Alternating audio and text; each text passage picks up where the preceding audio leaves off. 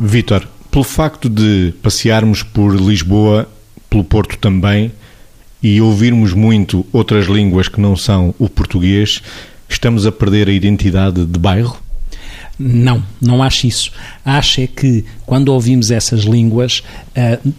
nós também somos seres que se aculturam e somos seres que partilham a cultura e que, e que interceptamos culturas. E eu acho isto também interessante, porque eu não acho que a interseção e a partilha de culturas tenha de comprometer aquilo que é as nossas raízes culturais, porque nós temos muito orgulho nas nossas raízes culturais. E da mesma forma que esse orgulho que temos nas nossas raízes culturais existe, ele também existe e é exponenciado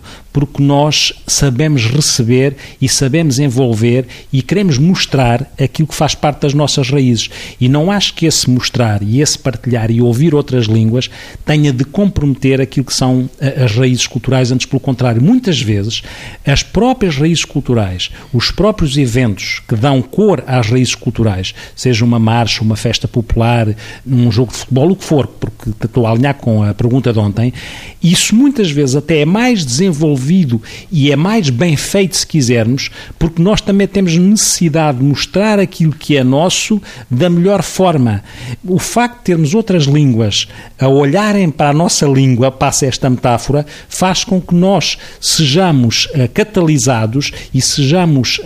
uh, potenciados para fazer ainda melhor e não para perder ou deixar esbater aquilo que é a nossa natureza identitária. E a pergunta de ontem tinha a ver com as preferências ver um jogo de futebol ou ir aos Santos Populares. Margarida, hoje estamos na identidade do bairro e na invasão do turismo. Pois, eu tenho uma, uma perspectiva, eu percebo o que o Vitor diz, mas tenho uma perspectiva um bocadinho diferente, até pelo sítio onde vivo, porque... Uh, que é na Baixa de Lisboa. Exatamente. E, portanto, aquilo que as pessoas habitualmente dizem que vão para a Baixa ou que vão aqui para o Chiado, uh, que vão uh, visitar,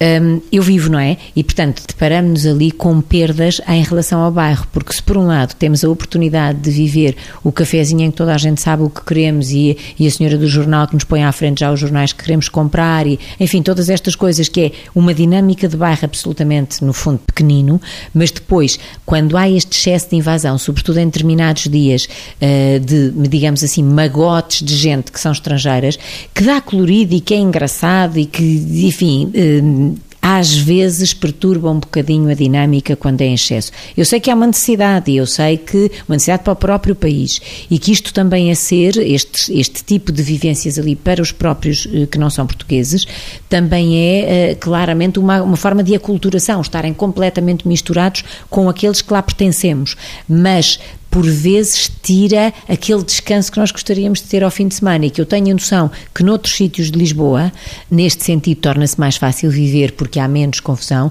por outro lado, também há menos animação, também há menos aquele, aquela dinâmica das feirinhas de, da Avenida ou das feirinhas de, do Príncipe Real, que às tantas também enchem de cor uh, a cidade e o espaço e as manhãs dos fins de semana, os dias todos às vezes.